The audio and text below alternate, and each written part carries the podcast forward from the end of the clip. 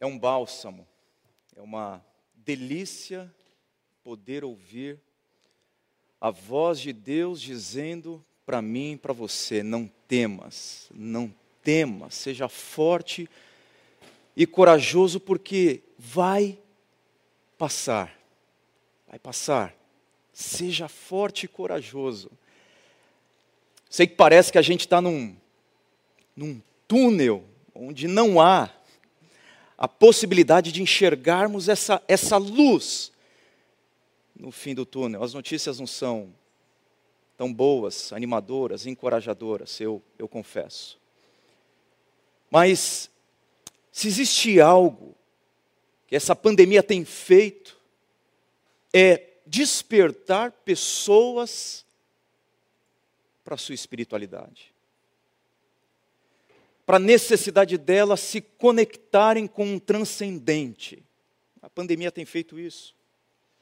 O Google Trends, que é uma, uma ferramenta que monitora buscas na internet, mostrou que palavras como Deus, oração e fé bateram recorde de buscas na internet durante esse período. Porque tem muita gente nesse momento tentando se conectar com algo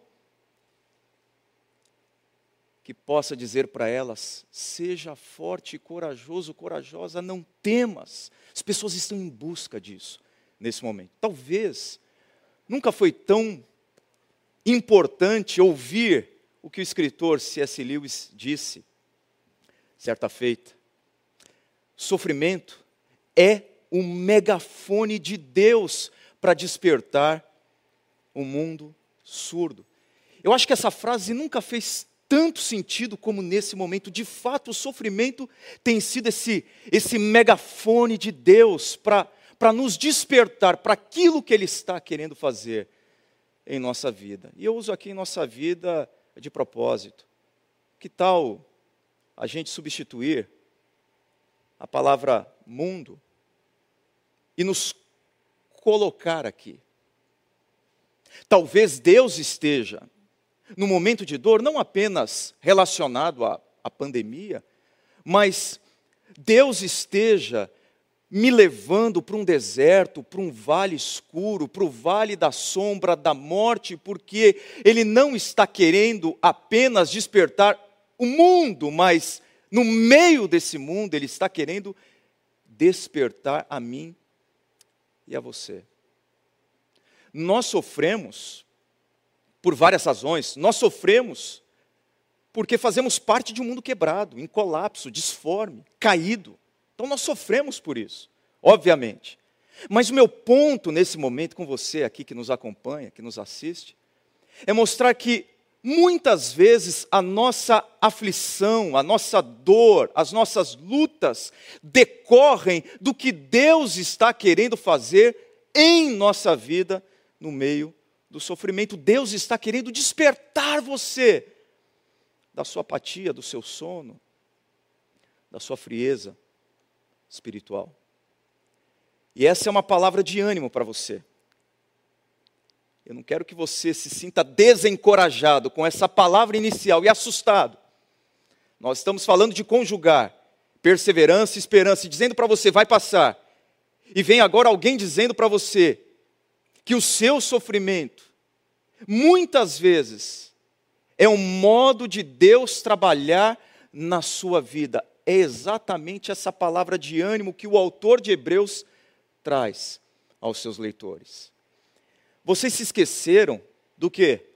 Da palavra de ânimo que ele lhes dirige como a filhos. Meu filho, não despreze a disciplina do Senhor, nem se magoe com a sua repreensão, pois o Senhor, preste atenção, pois o Senhor disciplina a quem ama e castiga todo aquele quem aceita como filho. Talvez não seja uma palavra tão animadora para você nesse momento, mas espera um pouco, espera um pouco, porque eu sei que Deus vai falar ao seu coração. Essa palavra disciplina tem uma conotação no nosso, no nosso contexto de, de punição. Disciplina é punição. Mas no grego a palavra disciplina é paideia, paideia, de onde vem a nossa palavra pedagogia. O campo semântico de paideia é muito amplo, inclui punição, mas não se restringe à punição. Está muito mais além da punição. Paideia é um termo que significa treinar crianças. Treinar crianças. Então, quando nós ouvimos ou lemos na Bíblia que Deus disciplina quem ama, isso significa que Deus está treinando os seus filhos, não apenas por meio da punição, mas Deus está num processo de treinamento visando o crescimento deles. É isso que diz o texto bíblico. Em outras palavras, o sofrimento não é fruto do acaso. Então, quando a gente lê Hebreus, Hebreus capítulo 11, por exemplo, onde tem um relato de homens e mulheres que viveram pela fé e sofreram muito, são exemplos de gente que foi perseverante, tendo em vista uma promessa de Deus, se mantiveram firmes, homens e mulheres. Nós estamos lendo agora, logo depois, no capítulo 12, que Deus permite que os seus filhos sofram a fim de treiná-los. O sofrimento não é obra do acaso, o sofrimento é parte do plano de Deus. O sofrimento é o treinamento espiritual ao qual Deus submete seus filhos, visando o crescimento deles. Mas antes de avançar no texto de Hebreus, capítulo 12, a partir do versículo 5 que nós lemos, eu quero elencar aqui para você três razões da disciplina de Deus, três motivos pelos quais Deus nos disciplina nos treina. Eu espero que você esteja comigo. É bem fácil. Primeira razão é a correção. Correção. Deus tem os seus meios, as suas ferramentas de mostrar para mim que eu estou trilhando um caminho errado, que vai gerar culpa, vergonha, ansiedade, medo, ruptura. Ele tem os seus meios, porque ele me ama. E ele quer me alertar, ele quer me despertar quando eu estou trilhando caminhos de morte. E um desses meios, uma das maneiras, uma das ferramentas que Deus usa para me alertar dos meus erros, dos meus caminhos errados, é através de dolorosas consequências que às vezes Ele impõe e às vezes Ele permite que eu experimente como consequência dos meus erros e das minhas decisões. A gente tem um grande problema em aceitar isso. Um grande problema. Eu ouvi recentemente um pastor amigo dizendo assim: olha, tome cuidado com o que você planta, porque você é livre para decidir o que você vai plantar, mas você não é livre para decidir o que você vai colher. Isso é muito importante. Porque grande parte das pessoas tem uma imensa dificuldade de ver o seu sofrimento como consequência de sementes que foram plantadas. E enxergam a aflição apenas como provações que elas não merecem. Mas eu digo para você que em muitos momentos da nossa vida, nós estamos colhendo tempestades porque nós semeamos ventos na nossa vida. E Deus deixa para nos despertar. Um exemplo. Você se lembra do rei Davi, homem segundo o coração de Deus. Davi errou e errou feio. Eu acho que grande parte das pessoas aqui conhece a história de Davi. Errou feio. No momento em que ele deveria estar à frente dos exércitos de Israel, no campo de batalha, liderando o seu povo, ele estava no seu palácio no seu palácio. E lá no seu palácio ele enxerga uma mulher casada, comprometida. A despeito disso, ele toma essa mulher para si. Alguns dizem que foi ali um adultério consumado e adultério é consensual. Outros dizem que não, que é, Davi enviou guardas para buscarem aquela mulher. No nosso, na nossa cultura, no nosso momento, isso, isso seria visto interpretado como uma violência sexual em relação àquela mulher. O rei manda os seus soldados pegarem uma mulher dentro da sua casa ele, ele se deita com Batseba, ele, ele toma Batseba para si. E mais do que isso, ele arquiteta, ele, ele planeja a morte do marido de Batseba.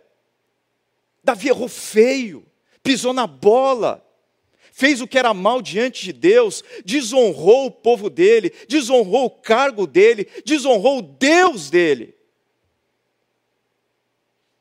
Sabe qual foi a consequência? O filho de Davi, fruto desse esse adultério, morreu.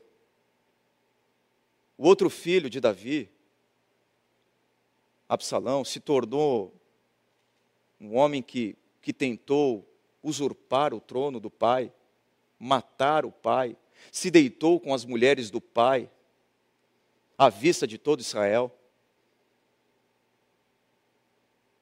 Davi sofreu muito. Davi sofreu demais as consequências desastrosas das suas escolhas equivocadas. Muitas consequências impostas por Deus, porque Deus amava Davi e Deus queria despertá-lo. No Salmo 32, do versículo 3 ao 4, ele diz: Enquanto eu mantinha escondidos os meus pecados, o meu corpo definhava de tanto gemer, pois dia e noite a tua mão pesava sobre mim. Davi se arrependeu, mas ele se arrependeu depois de sentir a mão pesada de Deus sobre a vida dele. Então a disciplina de Deus é isso mesmo, às vezes Deus nos disciplina, permite que passemos por situações difíceis, complicadas porque Ele está nos corrigindo e Ele sabe que a melhor forma de corrigir algumas pessoas em determinados momentos, por conta de alguns erros, é permitir ou impor consequências amargas dos erros. Eu quero propor uma pergunta para você. Uma pergunta para você. Existe alguma coisa da qual eu preciso me arrepender? Quando você estiver passando por momentos complicados. E repito, eu não estou fazendo uma relação aqui hermeticamente fechada entre pecado e sofrimento. O que eu estou dizendo é que às vezes existe sofrimento na nossa vida que emerge, que brota dos nossos erros. Então é importante, num momento como esse, você se perguntar: existe alguma coisa na minha vida da qual eu preciso me arrepender? Se existe, se arrependa. O momento é agora. Deus oferece para você a oportunidade de mudar de rota. E arrependimento não é apenas sentir-se mal pelo erro cometido, é sentir-se mal e começar a fazer o bem. Aproveite essa oportunidade. Mas há uma segunda razão para a disciplina de Deus, que eu chamaria de proteção. Proteção.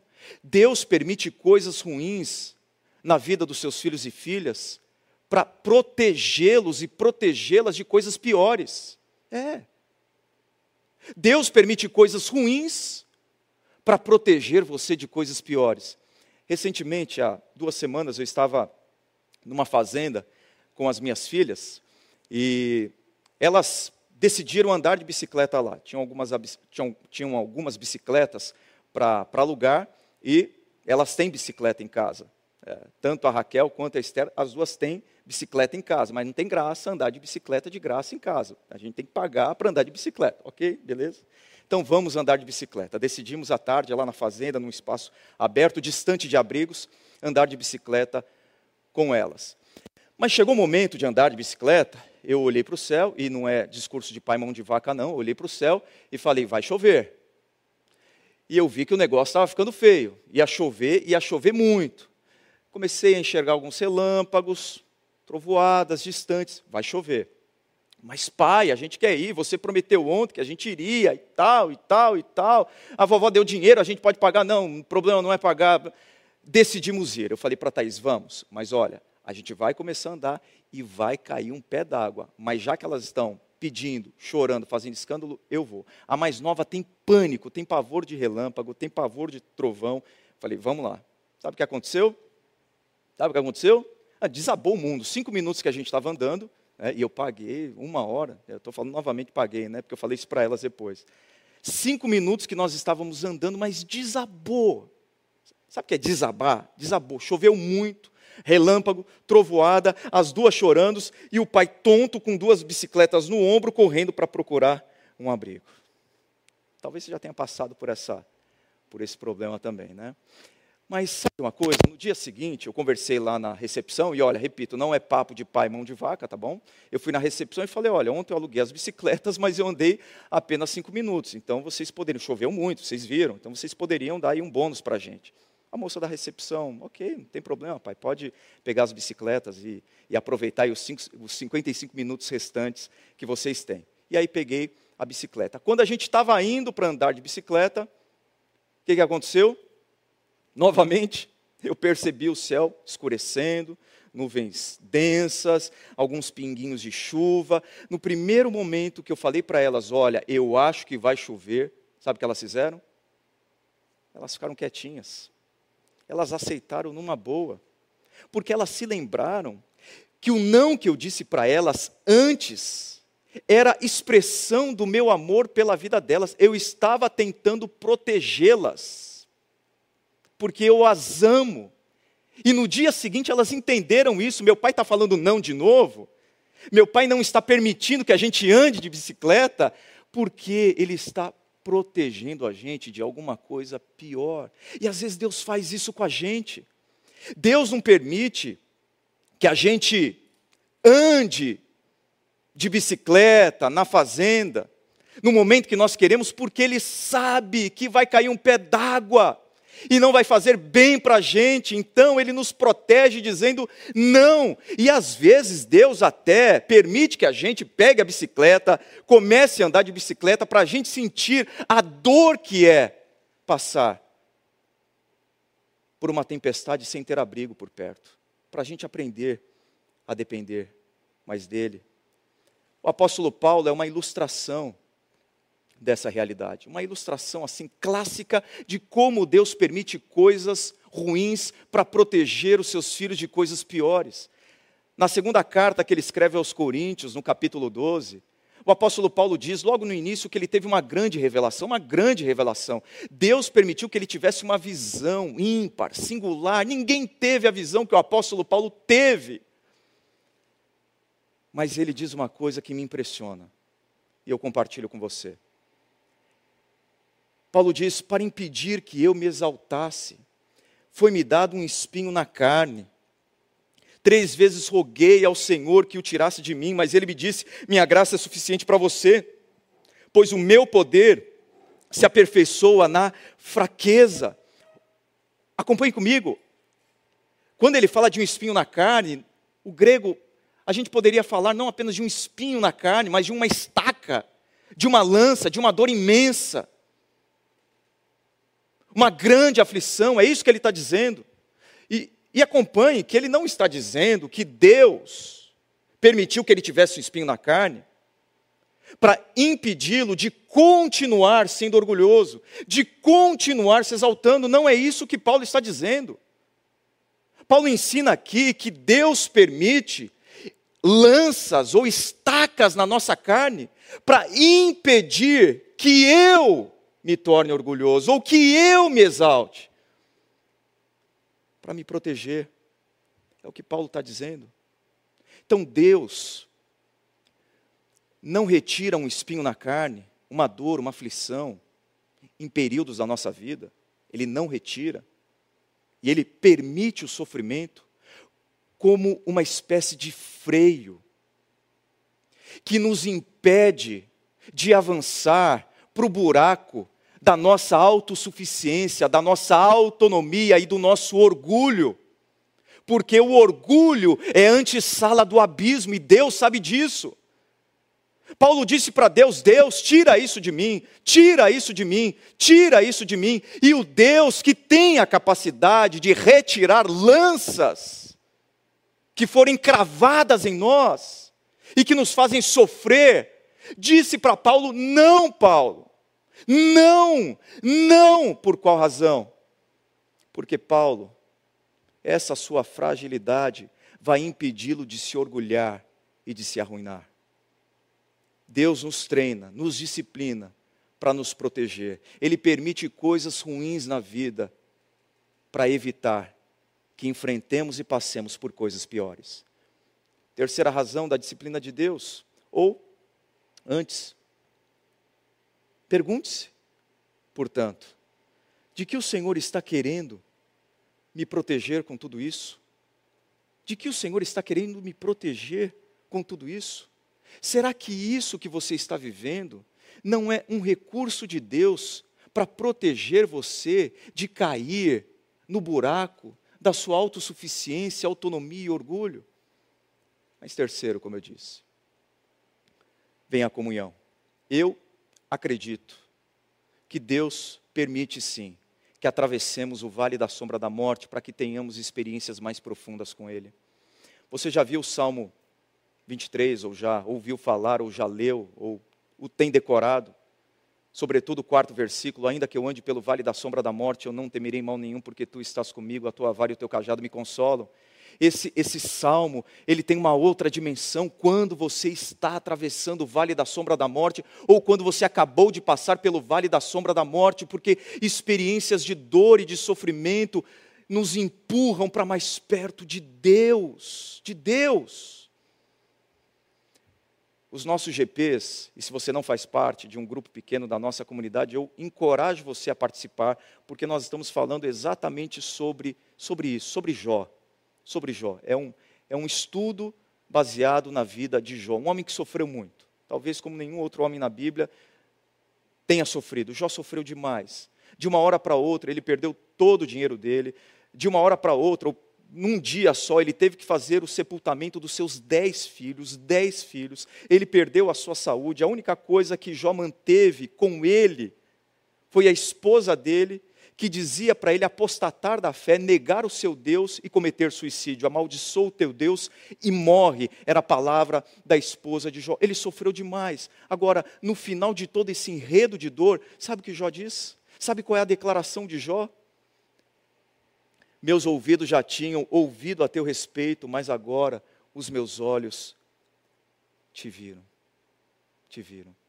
O que Jó está dizendo é: Deus, a viagem foi difícil, o trajeto foi complicado, mas o destino valeu a pena. Toda essa experiência de dor fez com que eu tivesse mais proximidade com o Senhor. Agora eu conheço não apenas de falar sobre o Senhor, agora eu conheço de falar com o Senhor. Eu não conheço a partir de pregações e livros de teologia, eu conheço de perto, na intimidade. A viagem foi difícil, mas foi a melhor viagem da minha vida. Eu me lembro no meu primeiro ano de seminário. Eu fiz uma viagem para o Mato Grosso para ter um, um tempo de treinamento numa cidade chamada Juara, de um pastor muito querido, muito amigo meu. Juara. Primeiro ano de seminário, primeira viagem de avião que eu fiz sozinho. Foi a pior viagem da minha vida. Primeiro porque eu odeio avião. Odeio. Tenho pavor. Você fechou o avião, acabou. É, são duas, três, dez horas sem, sem comer, sem fechar os olhos. Eu confesso que eu tenho medo de avião. Odeio avião. Mas não foi só por isso, não. Fui de São Paulo até Cuiabá. Desci em Cuiabá, eu acho que devia estar uns 68 graus, por aí, não sei. Porque era muito calor. Eu nunca tinha sentido um calor tão grande na minha vida. Tão grande. Desci do avião. Era meio-dia. Tive que ir para uma cidade vizinha. Pegar o ônibus até Joara. Uma cidade vizinha, que o rapaz que estava do meu lado no avião disse assim: ó, toma cuidado, se você dormir lá, dorme em cima da sua bagagem, porque é um lugar muito perigoso. Mas lá fui eu, peguei um táxi, fui para essa cidade vizinha e entrei na rodoviária. Quando eu cheguei para comprar passagem, o rapaz disse para mim: Olha, o próximo ônibus só sai à meia-noite. Falei: Uau, meia-noite? Ele falou: É, só meia-noite, não tem outro ônibus para Juara antes desse horário. Falei: Ok, então comprei a passagem. Antes de sair, ele falou: oh, Rapaz, posso falar uma coisa? Se você tiver que descansar nesse período, descansa, mas fica bem do lado da sua bagagem. Beleza. Esperei até meia-noite, peguei o ônibus até Juara, 17 horas de viagem e 10 horas de viagem em estrada de terra. Ok, entrei no ônibus, fui até Juara.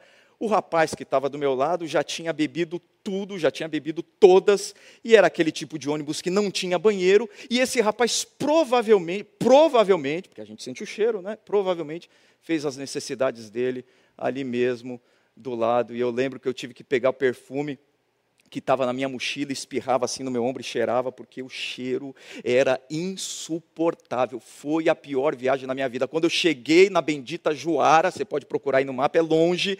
Eu olhei para o pastor amigo meu e falei: se você tivesse falado que era tão longe assim, eu nunca teria vindo. Mas posso dizer uma coisa?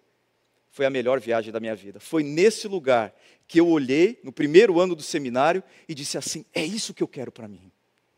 Eu quero ser pastor eu quero pregar o Evangelho, independentemente para onde Deus me levar, é isso que eu quero. E ali foi uma prova, uma prova de que era isso mesmo que eu queria. Foi a melhor viagem que eu tive em termos ministeriais.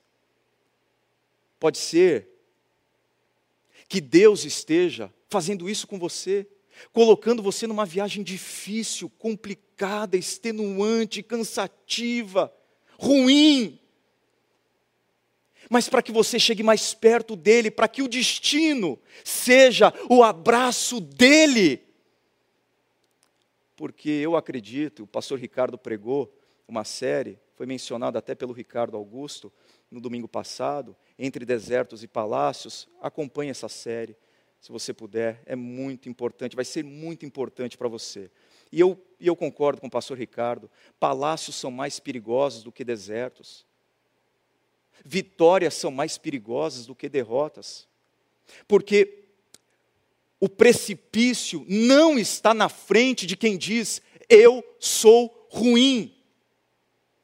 O abismo está diante de quem fala, eu sou bom, enquanto que as nossas vitórias às vezes nos distanciam de Deus, nos fazendo confiar nas nossas capacidades e talentos e dons as nossas derrotas e os nossos desertos nos aproximam do nosso Deus.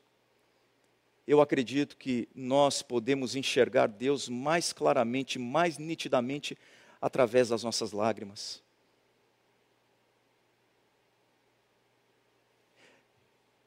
É no ambiente mais escuro da vida que o amor do nosso Redentor se torna mais nítido comunhão. Portanto, eu proponho essa pergunta para vocês também. Eu estou mais próximo de Deus nesse momento? Eu estou mais próximo de Deus nesse momento? Agora, eu quero usar o nosso tempo final para entrar novamente no texto de Hebreus, capítulo 12. E eu quero apresentar para você dois perigos à disciplina dois incentivos da disciplina e uma grande finalidade da disciplina. Você está comigo? Vamos juntos? Perigo 1. Um. Perigo 1. Um. Desprezar a disciplina. Olha para o texto.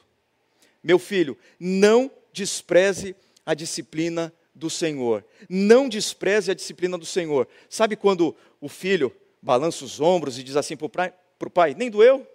Pai está o disciplinando, o corrigindo, ele diz: nem doeu. Eu, se eu fizesse isso com meu pai, eu ficaria assim os dois ombros.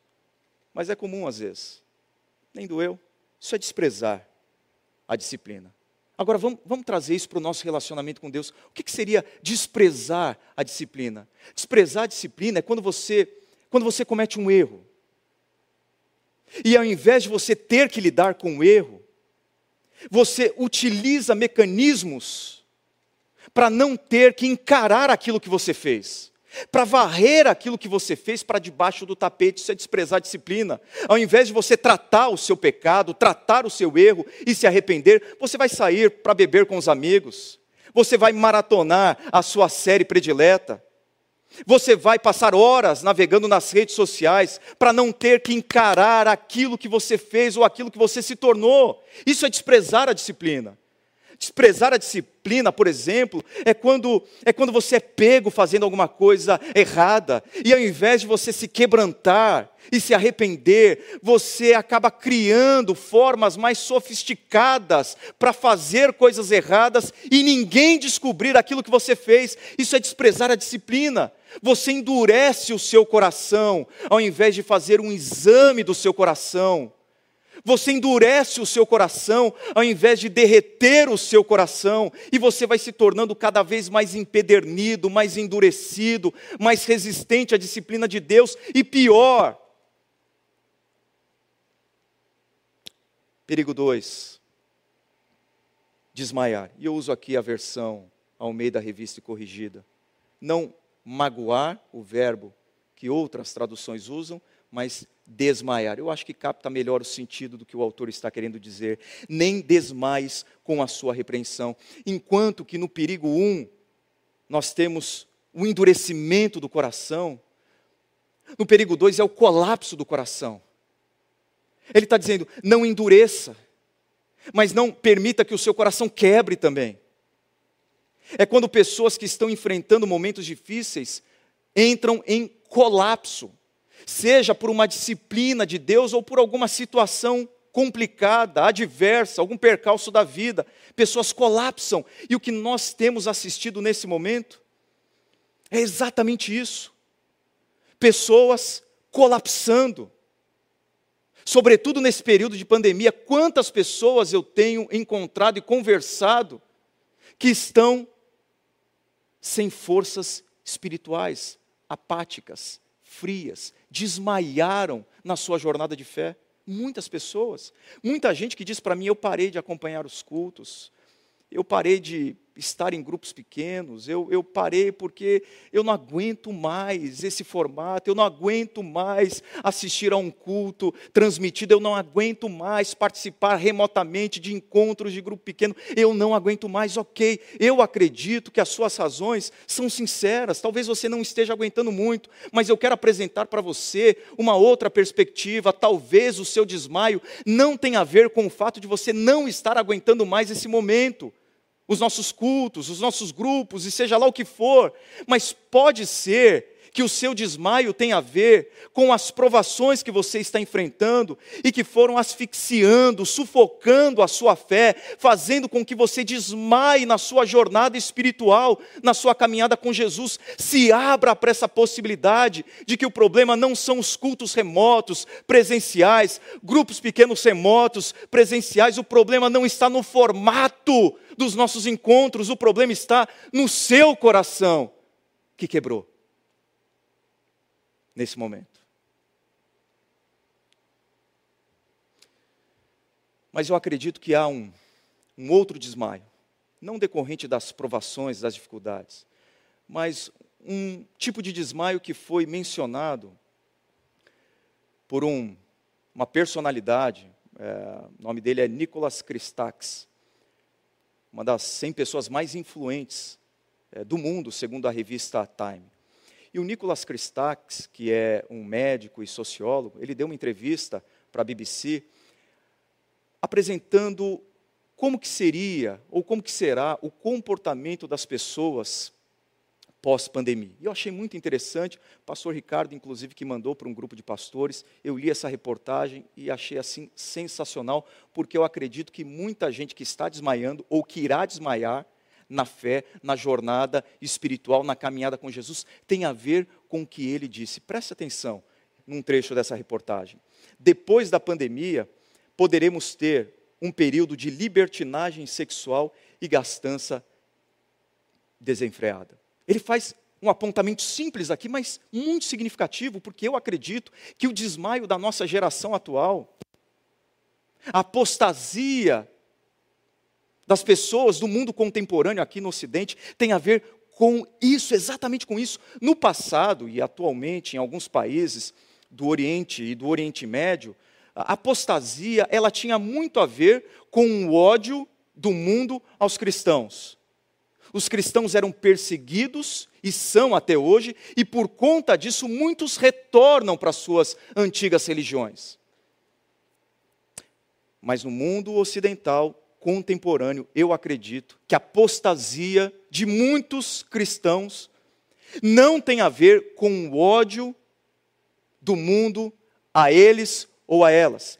Tem mais a ver com o amor dos cristãos ao mundo, com o encantamento dos cristãos ao mundo, com o fato dos cristãos estarem vivendo a partir dos mesmos valores e princípios que todas as pessoas nessa sociedade autônoma e secularizada na qual nós estamos vivendo, nós precisamos tomar muito cuidado, porque muita gente, muita gente não vai retornar para os nossos encontros ou para as nossas comunidades de fé. Muitas pessoas não irão retornar. Por quê? Porque elas estão aproveitando o tempo perdido porque elas perderam muito tempo nesse momento e agora elas, elas, elas querem curtir a vida. E olha só, a igreja não fez tanta falta assim, elas não estavam na igreja, elas não participavam remotamente da vida comunitária, e não fez tanta falta assim, então elas vão embora, elas vão embora. Tome cuidado, tome cuidado. Dois perigos: desprezar, balançar os ombros para Deus e falar, ok, Deus, mas não doeu e desmaiar, endurecer e quebrar. Mas eu tenho dois incentivos para você. Incentivo um: você é amado, você é amada, pois o Senhor disciplina quem ama, pois o Senhor disciplina a quem ama, pois o Senhor disciplina quem ama. Quando você ouve um pai dizendo assim: Eu, eu não disciplino meu filho, porque eu amo meu filho. Mentira! Esse pai não ama o seu filho, esse pai se ama e ele não está disposto a sofrer a dor que disciplinar um filho pode lhe causar. Porque o pai que ama o seu filho, disciplina. E por isso que Deus disciplina você, por isso que Deus treina você. Porque Ele ama você. Essa é a declaração. Eu não estou sofrendo, apesar do amor de Deus, eu estou sofrendo por causa do amor de Deus. Eu não sofro a despeito de Deus me amar, eu sofro em virtude do amor de Deus, porque Deus me ama muito. Ele me disciplina, ele me treina. E muitas vezes com muito sofrimento. Incentivo 2. Você é filho, você é filha. O texto diz: e esse pai castiga todo aquele a quem aceita como filho. Suportem, suportem as dificuldades, recebendo-as como disciplina. Deus os trata como filhos. Ora, qual filho que não é disciplinado pelo seu pai? Essa palavra aqui, castigo, do grego mastigo, eu acho que a nossa palavra mastigar, o nosso verbo mastigar, tem origem etimológica aí nesse, nesse verbo grego, mastigo. É, em algumas traduções, ah, é açoite, e ele açoita, ele açoita, ele castiga, ele mastiga, ele tritura, ele esmaga, ele machuca todo aquele a quem aceita como filho. A quem ele castiga? Preste atenção. Olha quantas vezes essa palavra aparece. Ele castiga filho, filho, filhos, todos os filhos, filhos, a quem Deus mastigou, ou mastiga, açoita, castiga os seus filhos, todos eles, sem exceção, todos os filhos. Como que nós sabemos que somos filhos? Filhos de Deus. Primeiro, a palavra. A palavra diz que quando eu rendo a minha vida a Jesus como meu Senhor e Salvador, eu sou recebido na família de Deus, adotado pela graça e pela misericórdia de Deus, como seu filho amado, e você também como filha amada de Deus. A palavra diz, e se a palavra diz, eu creio nela. Mas há uma segunda forma, pelo testemunho interno do Espírito Santo, porque às vezes a Bíblia diz isso, eu creio na Bíblia, mas parece que o meu coração não aceita muito esse fato por algum erro que eu cometi, por alguma escolha errada que eu fiz, e o meu coração duvida dessa filiação, dessa minha relação com Deus. Mas o Espírito Santo de Deus confirma no meu coração e no seu coração que, a despeito de todas as coisas, nós somos filhos de Deus, então há um sentimento dentro de mim, dentro de nós, um sentimento colocado e semeado pelo Espírito Santo de Deus, de que independentemente do que façamos, nós podemos chamá-lo de Abba Pai, de Papai. Mas é uma terceira forma, de acordo com Hebreus, pela qual nós sabemos que somos filhos de Deus, por meio do quê? Da disciplina. da disciplina, quando eu estou sendo disciplinado, quando eu estou sendo treinado, quando Deus permite que eu passe por alguma coisa, esse é um atestado de que Ele é o meu Pai. Então, ao invés de duvidar da paternidade de Deus quando eu estou sofrendo e questioná-lo, eu tenho que passar a entender que eu sou filho de Deus quando eu estou vivendo momentos que eu não gostaria de viver, ultrapassando desertos que eu não gostaria de ultrapassar. Porque Ele faz isso com quem Ele ama. Ele faz isso com quem Ele ama. Eu lembro de um texto escrito pelo apóstolo Paulo lá na carta aos Romanos, no capítulo 1, onde ele, ele apresenta exatamente essa perspectiva. E ele diz assim: que se existe uma pessoa fazendo algo errado sem que Deus faça nada diante do erro dela, é porque Deus está profundamente irado e manifestando na história o juízo dele. Ou seja, gente que não tem disciplina de Deus, gente que não é freada por Deus no seu caminho de morte.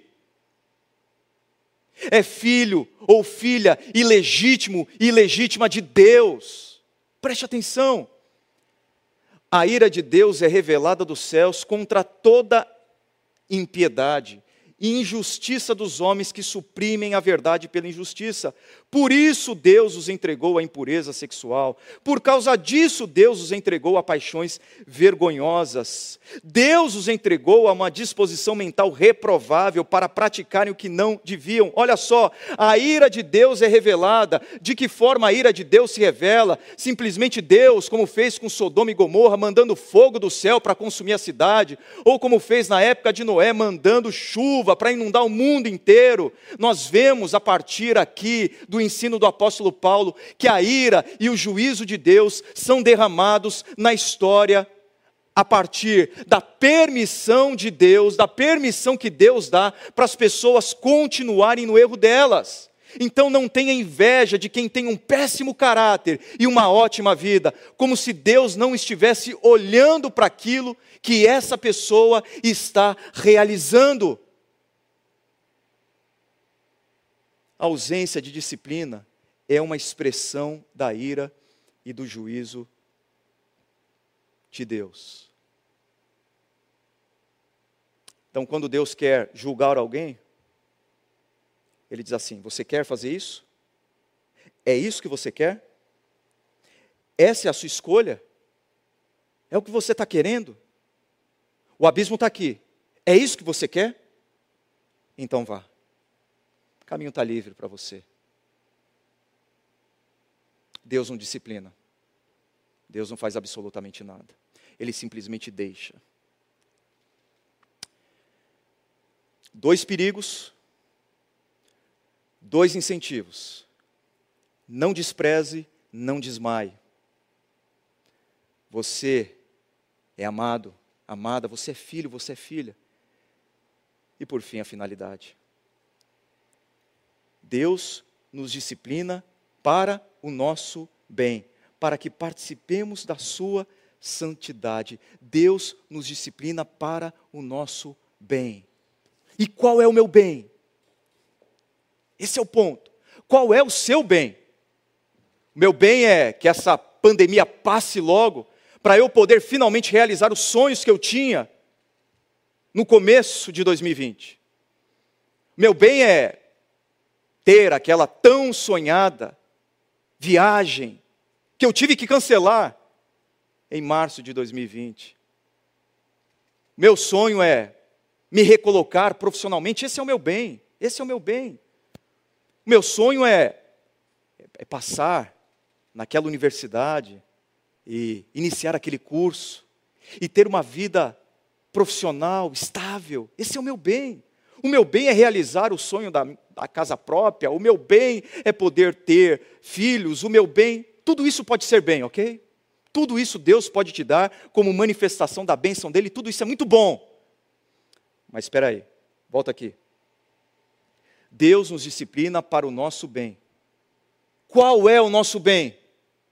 Qual é a finalidade do treinamento de Deus, da disciplina de Deus? Por que, que Deus às vezes me conduz para um vale de provações. para que participemos da sua santidade. Deus está treinando você para que você reflita o caráter dele. Porque o alvo principal de Deus não é mudar as nossas situações para que sejamos felizes, mas nos mudar por meio de nossas situações para que sejamos santos. Deus é como esse esse grande escultor, escultor da nossa vida, escultor que quer esculpir, modelar no meu rosto e no seu rosto a face de Jesus. Mas para isso ele precisa cortar, raspar, retirar os excessos, dar algumas marteladas, para nos dar o melhor acabamento. E assim ele vai lapidando em você o caráter de Jesus. Ou Deus é como grande cirurgião,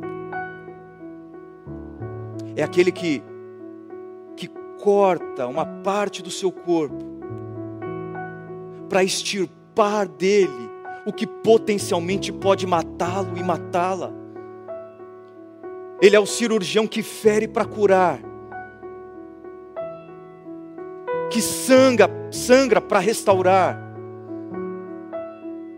É o nosso Deus. Eu sei, é difícil, claro que é difícil. O texto diz que é difícil, que não é fácil.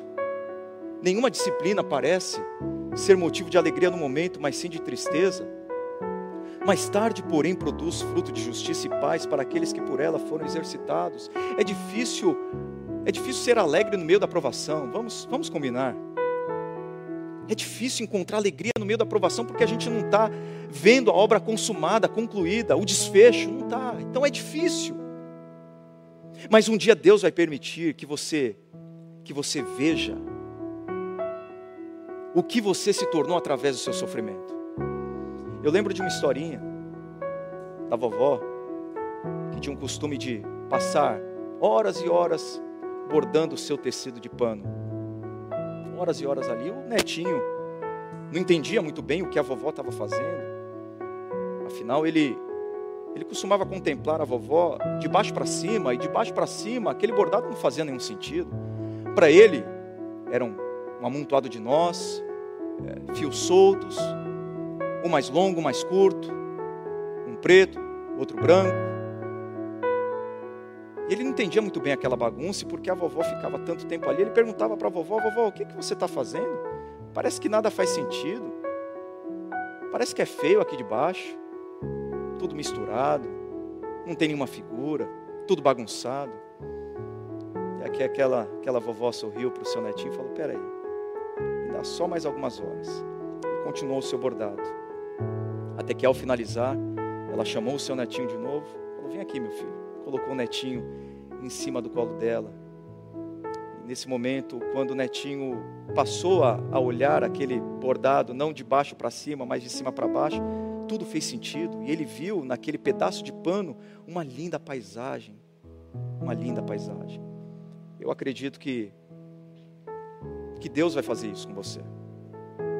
Hoje você olha para a sua vida na perspectiva desse netinho, olhando para o bordado da vovó de baixo para cima, mas vai chegar um dia que Deus vai convidar você para sentar no colo dele e olhar para a sua vida de cima para baixo e tudo vai fazer mais sentido. Tenha paciência, vai passar, calma. Deus está forjando em você o caráter de Jesus e ele não vai parar até que essa obra esteja consumada. Se a nossa vida fosse um, um filme, Deus já teria dado um grande spoiler na gente. Eu não sei os próximos capítulos da minha vida, eu não sei, mas eu já sei o final dessa história. Ele já me contou o final. A história conta que Deus entrou nela. Deus se encarnou na pessoa de Jesus para colocar ordem nesse mundo quebrado e caótico, para redimir toda a criação. Deus entrou na história para dar um fim no sofrimento, mas ele fez isso com o sofrimento dele mesmo. Ele se encarnou, ele sofreu, ele foi torturado, ele foi crucificado, ele foi morto, ele foi sepultado.